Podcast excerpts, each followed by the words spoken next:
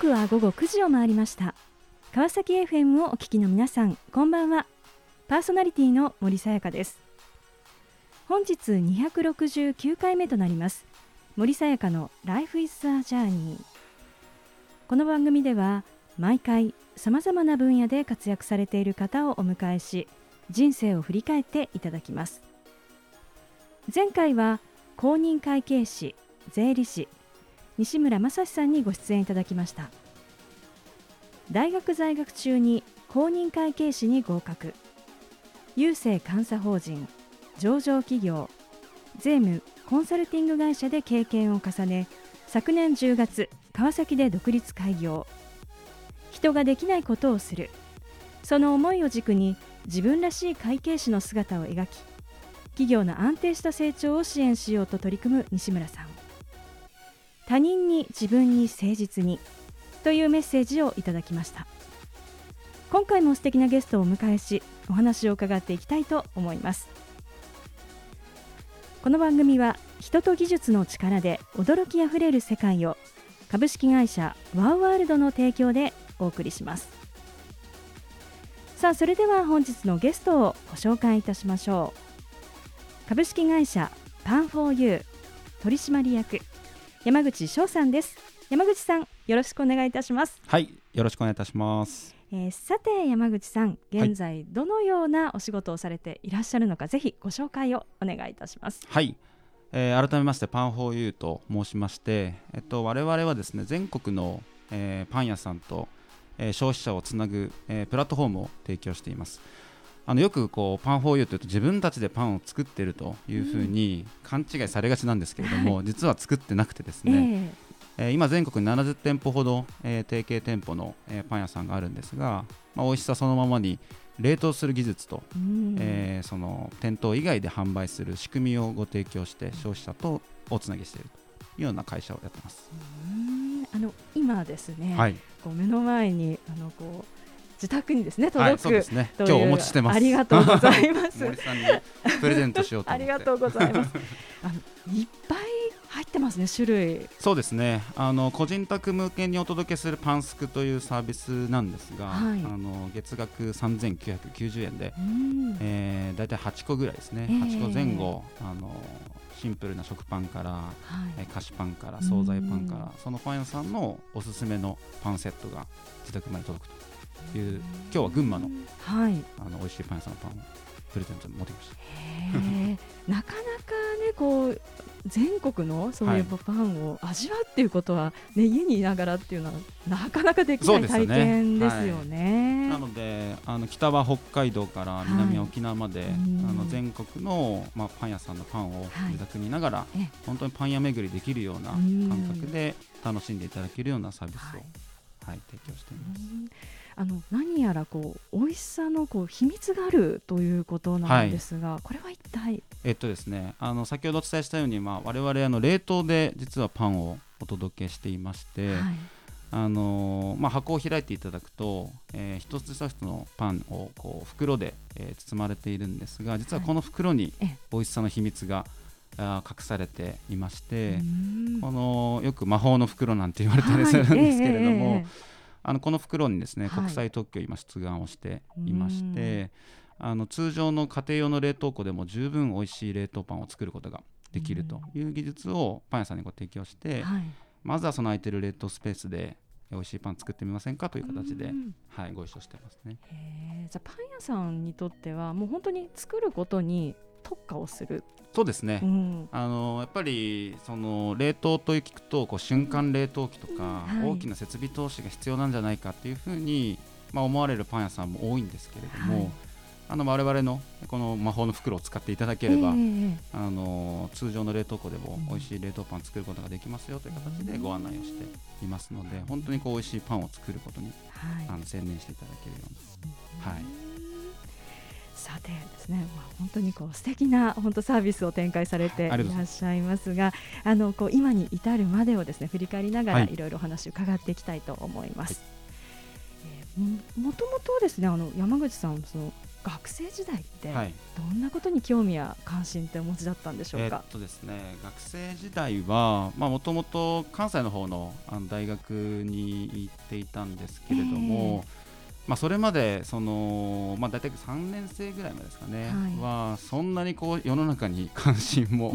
なく、はい、まあ、普通にサラリーマンで就職して、うん、えー、そのまま、まあ、僕らもそのままこう大企業に行ってで働いてっていうような、うん、あんまりこう考えてない学生だったんですけれども。はい。3年生の夏ぐらいにですね、えー。はい、まあ、とあるこう起業家の先輩にお会いをして、うん本当に君の人生面白くないねっていうことを、あのなぜか怒られるっていうことが ありまして、はい、あ自分の人生ってそんなに面白くないのかなっていうことを、まあ、考えるようになって、やっぱり人と違うことを取り組んでいくのがやっぱ面白い人生なのかなっていうことをあのまあ、国立大学に入って大きな企業に入ってそれみんなやることじゃんと、面白くないんじゃないっていうふうに言われて、あそうかっていうふうに思ったんですけど、そのタイミングであの同じように悩んでいるというか、はい、あの学生の友達4人と一緒に自分たちで事業をやろうということであの就職活動を一切せず、はい、自分たちの事業を起こして、はい、もうこの事業で飯を食っていくぞみたいなところに、まあ、3年生の夏、秋ぐらいから取り組み始めたっていうのが、まあ、一番こう学生時代で頑張ったことですかね。当時どんなことをされてたんですか？当時はですね、は。い、あの学生向けの情報サイトであるとか、はい、学生向けのビジネススクールであるとかなんかそう学生に特化した、はい、あの授業でもっと学びたい人であるとか、えー、まあ、そういうこうキャリアを考えたい人向けの、まあ、スクールとか情報サイトっていうのを、まあ、運営するような、まあ、そんなことをやってましたね。じゃあそうしたこう事業を取り組みながら、はい、こうどんなことをこう考えてこう次にこう進んでいかれたんでしょうか？えー、っとですねあの当時はあのもうこの事業で世の中変えるぞぐらいすごく調子に乗ってた学生だったんですけど、うん、あの就職活動もせず、まあ、親からは就職活動しなさいしなさいってずっと言われてたんですけれども、結局4年生の6月頃のタイミングで、まあ、授業がうまくいかなくなって、まあ、これは畳むしかないというふうに考えて、まあ、親は喜んでくれたんですけど、はい、あの就職活動をあのそこからこうするようになったというか、まあ、っていうのがあったんですけど、まあ、結局でも就職活動もほとんど企業さんが受付がなくてですね、なのであの2週間しか就活しておらず3社しか会社も受けておらずという。あんまり偉そうにこう就活のことについて語れることはないんですけど、はい。まあ、そんな中で、はい。はい、ましたね。そして、まあ、こう社会人となって、はい、まあ、最初のキャリアというのは、はい、一体どんなところに歩み出していったんでしょうか？えー、っとですね、あのー、新卒でまあ就活したまあ短い期間だったんですけれども、えっと、僕が軸にしていたのがその IT の環境に身を置きたいというふうに思ってまして、はい、というのも、まあ、IT が流行ってるからというよりもその IT 産業って右肩上がりでずっと成長している市場で、うんまあ、成長している市場に身を置くことで自分自身もその成長の余剰があるんで、いろいろチャレンジできるだろうというふうに考えて、はい、あのどんどん右肩上がりで伸びている会社をあの中心にあの3社選んだんですけどその中でも一つ、マクロミルというインターネットリサーチの会社に、はい、えー、入社をすることになりましたね。じゃあそこに入られて、まあ、仕事をスタートということかと思いますが、はい、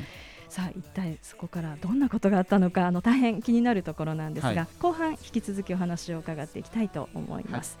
はい、えー、さてここでゲストの方の意外な一面を探ることを目的にこんな質問をさせていただきます。今山口さんが興味関心を持っていることを教えてください。えっとですねあの今年に入ってあ今年なんです去年ですね、はい、に入って始めたのがあのゴルフ。おでして、はい、もうもっぱら今ゴルフにはま, はまりまくってます。ゴルフ沼に今落ちてるそうですか。こと去年の9月ぐらいからですかね、はい、まだまあ半年ちょっとぐらいなんであの下手っぴなんですけど。やっぱりこのコロナで、はい、あの周りの経営者の友達もゴルフを始めた、まあ、お友達も多くて、はいあの一緒にこう朝から、あの仕事の話もしながら、結構そのゴルフについて議論するっていうのが、まあ、非常に面白くて本当に週もう多い時は週2回とか土日どっちもみたいな のをやるぐらい、はい、今ゴルフにあのもっぱら興味が、はい、ありますね。ハマってますね。めちゃくちゃ ゴルフ沼に もう今ねすごい本当に人気もうね出てそうですね。ねなんか、ね、あのゴルフ熱が再燃してるみたいですね。はい。ありがとうございます。さあそれではここで一曲お届けしましょう。 Vaundy でとも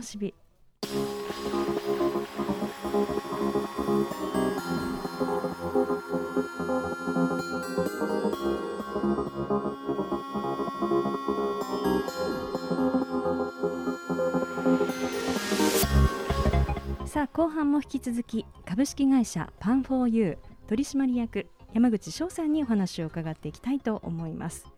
え前半は学生企業そして、えー、インターネットリサーチのマクロミルへ入社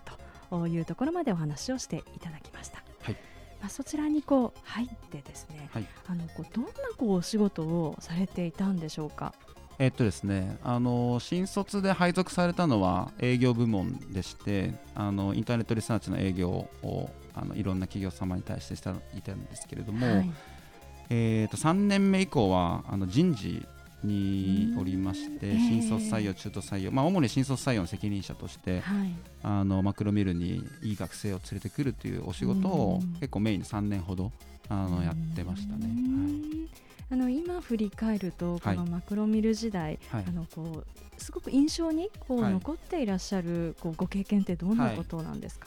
えっとですね、人事時代にやったことなんですけど、あのー、ベンチャーズライブという、えー、プロジェクトをあの立ち上げた経験がありまして、はい、でそれ何かと言いますと、あのー、世の中の学生さんってやっぱりどうしても大手の就活サイトで、えー、上から順に受けていくといいますか、はい、よくこう注目されてる知ってる会社に、えー、エントリーをしていくんですけれども、マクロミルもまだまだ当時ベンチャー企業で、僕の周りにもたくさん面白いベンチャー企業があったんですけど、はい、なかなか学生企業とあ学生さんとベンチャー企業がこう出会うその仕組み自体があんまりないんじゃないかなというふうに思いまして、うん、で僕の方で40社のベンチャー企業の人事を口説いて、はいえー、僕たちだけで就活イベントやりましょうっていうので、はい、完全ハンドメイドの40社のベンチャー企業まあ、人事集団みたいなのを作って、はい。えー、あのイベント就活イベント1000人規模ぐらいのイベントを自分たちだけでやっていたっていうのが、まあ、少しちょっと僕のあのマクロメル時代の大きな出来事かなと思いましたね。えー、なんかそういったこう、まあ、自分たちで企画をして立ち上げてって、はい。はい、そうしたこうご経験から、こうまあ、自分に育まれたものといいましょうか、はい、培われたものってどんなところだと思いますか、えー、っとですねあの、まあ、40社のベンチャー企業人事というとその本当にいろんな方向を向いてお仕事してますし、えー、当然自分たちの会社でお仕事もしてる中でプロジェクトとして立ち上げるので、はい、まとめるのがすごく大変で 同じ方向を向いてもらうっていうのがすごく大変なんですけれども、あのその時にやっぱり気づいたのが、えー、その共通言語なんですけれども、はい、僕たち何のためにこのベンチャーズライブやってるのかっていうことを、もう全員が集まるたびに必ず言うみたいなことをやっていて、はい、で数多くの選択肢の中から後悔のない選択を選んでほしい。そのために僕たちベンチャー企業が集まって学生さんとの出会いを創出するんだそういうことをあのずっとこうその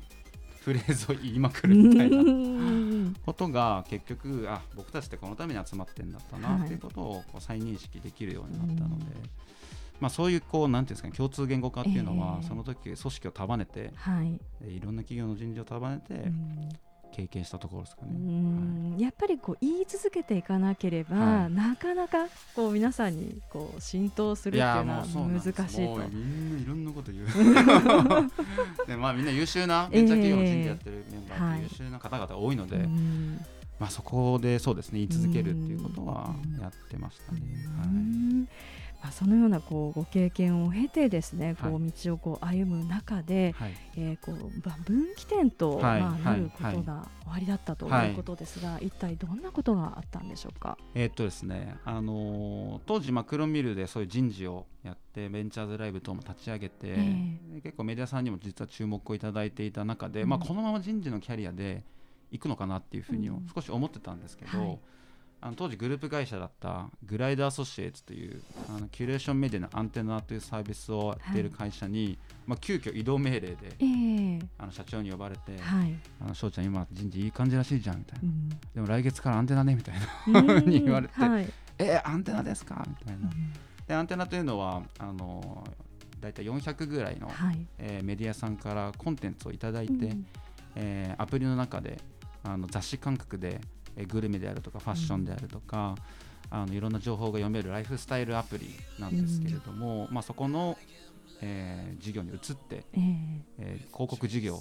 あの立ち上げなさいっていうはい、もう人事とはもう全然違うところにこう送り込まれるわけなんですけれども、はい、まあ、それが2016年の4月のタイミングで、うん、まあ、アンテナ事業を伸ばしていくぞっていうのが、うん、まあ、半年ぐらい経った、えー、あ時が、僕の一番の転機、えー、分岐点がやってくるっていうような感じなんですね。はい、それが、あのーえー、2016年9月の6日なんですけれども、はい、くも膜下出血になるというのが、まあ、一番大きな分岐点でして。くも膜出血なったことない？ないですね。ないですね。さすがに僕の周りでもある方っていないんですけど、えー、あの1か月ほど、えー、集中治療室 ICU に入っていて、はい、もう本当にこう生死をさまようようなまあ、体験をして、まあ、そこでこうなかなか社会人になって、はい、えー、マクロミル入って、アンテナやって。こう全力で走ってきてる中で1か月間ベッドで過ごすっていう経験ってなかなかなかったので、まあ、いろいろ考えるところがあったっていう。しかもそのすごくこう、まあ、順調にと言いましょうかこう、すごくこう、まあ、伸びている会社の中で活躍もされて、でもこう予期せぬ、はい、本当に出来事だったっていうことですよね。そうですね。あのまあ、当時アンテナの事業の売り上げのほとんどを僕が担っていたので、これ僕がいなくなるとアンテナ潰れるんじゃないかなって思ったんですけど、アンテナ順調に成長し続けてたっていう。あ意外と自分がいなくても世界って回るなみたいな。ってことに、まあ、気づかされたっていうのもありますし、まあ、やっぱりあの、まあ、当時僕がその、えー、アンテナの前に人事をやっていたっていう話をしましたけど、はい、人事の時はいろんな学生さんと5年10年のスパンで、そのイメージから逆算してやる,、やることを決めていきましょうというような、はい。まあ、そんなお話をよくしてたんですけど、はい、まあ、その1か月で一番反省したのはそのポイントで、うん、5年後死んでるかもしれないじゃん、もう極論言うと明日死んでるかもしれないっていうような、まあ、経験をしたのがあのそのタイミングでしたね、なのでこう逆算するというよりは、えー、今この瞬間が本当にやりたいことができているか、はい、今本当に、えー、楽しいと思えて面白いと思えている時間に時間を使えているか、っていうふうに自分の考えが、もう本当に180度ぐらい、まあ、今振り返るとですけど、えー、シフトしたなっていうあ今日もラジオに出たくて来ました。あ ありがとうございます。でもこう本当にねこう大きな出来事があって、はい、でまあこうメディアのまあご経験っていうのはすごくこう長くあったかと思うんですが、その中でこうパンフォーユーというこう今の会社とのこう出会いっていうのは一体どんなところだったんですか？えーとですね、2018年になるんですけれども、はい、まあ、アンテナ事業、まあ、僕も腹膜下出血後あの無事に奇跡的に、あの後遺症全くなく復活して、えーはい、そこから最年少で役員になってでアンテナ事業の全体を統括するように、まあ、営業であるとかコンテンツであるとかサービスであるとか、はい、まあ、そこら辺を統括して、うん、まあ、事業も順調にこう成長してきて、うん、ちょうどあの成長がこうなだらかになったタイミングで、はい、まあ、自分のキャリアについて改めて考えるきっかけがあって、うん、で広告事業であるとかメディアであるとかアプリであるとか、まあ、そのマクロミュー時代の人事であるとか採用であるとか、まあ、いろんなこうあのー、経験をしてきたんですけれどもやっぱりそのくも膜下出血を起点とした、うん、その人生100年時代っていうところに実は興味がすごくあって、うんはい、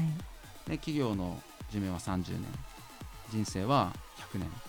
てなるとその1社だけで働き続けるというよりは、複数の会社に自分自身がこう価値を発揮できるところにこうパラレルで関わっていくっていう働き方がもっともっと当たり前になるだろうなっていうことを、まあ、なんとなく思ってまして、はい、そういう事業をなんか起こせるとその、まあ、僕の死生観でもあるんですけど、えー、今を生きる今を楽しく生きるっていうところに、こうつながっていくんじゃないかな、えー、一つの会社に縛られて、こう生きていくよりも楽しく生きれるんじゃないかなっていうところとつながって、うん、なんかこういう会社って面白いことなんかこういう事業って面白くないかなみたいなことを、はい、いろんな友達に友達の経営者に相談してたらなんかどうやら群馬でこうパン屋さんの働き方を変えている面白い会社の社長がいるから紹介するよっていうふうに言われて、紹介されたのが、えー、今の会社の代表の矢野健太という人間そこが一番初めの出会いですね。じゃあそこからまあ今につながっていくということなんですね。あの今また新しいこうサービスというのをこう展開されてい。くということなんですが、はい、一体どんなサービスなんですか？ありがとうございます。あのここにも今日ちょっとお持ちしてるんですけど全国パン共通券という、えー、サービスでして、はい、でこちらはですねあのオンラインのえー、ギフトサービスでして、えー、あの特定のコーヒーショップとか特定のコンビニで使えるようなあの LINE 等で使えるオンラインのギフト。あのギフトが実はどこのパン屋さんでも使えるというような、うん、えー、新しいサービスですね。はい、はい、なので今200円と500円と1000円のギフトを販売してるんですけれども、えーはい、あのもらったユーザーは、えー、近くだとアンデルセンさんとか、はいえー、ビドフランスさんとか、えー、浅野屋さんとか、はい、メゾンカイザーさんとかポールさんとか結構有名なベーカリーさんで、はい。えー、気軽にパンと交換できるっていうそういう新しいパンのあのギフトサービスをスタートしましたいいですね。ちょっと買ってみたくなって しまいました、はい、今日プレゼントお渡しします。あありがとうございます。さあこの番組ではゲストの皆さんに必ずお聞きしている質問があります。山口さんにもお伺いさせていただきます。これから自分の夢を実現しようと考えている方々へ背中を押すメッセージをお願いいたします。はい、えっ、ー、と今日もお話したんですけど、やっぱり人生一度きりっていうのがあの僕の今のこう大事にしている言葉でして、本当に明日どうなってしまうかわからない今世の中ですし、まあそれは自分も世の中もそうだと思うんですけれども、本当に後悔ない、えー、人生にするためにはあの本当に人生一度きりという言葉を胸に刻んで、えー、後悔ない選択をするというのがあの幸せな人生になるのかなというふうに思ってますね。素敵なメッセージをありがとうございました。ということで本日は改めまして株式会社パンフォーユー取締役山口翔さんにご登場いただきました。山口さんありがとうございました。ありがとうございました。さあそれでは最後にもう一曲お届けしましょう。マバヌアでコーヒーイクセス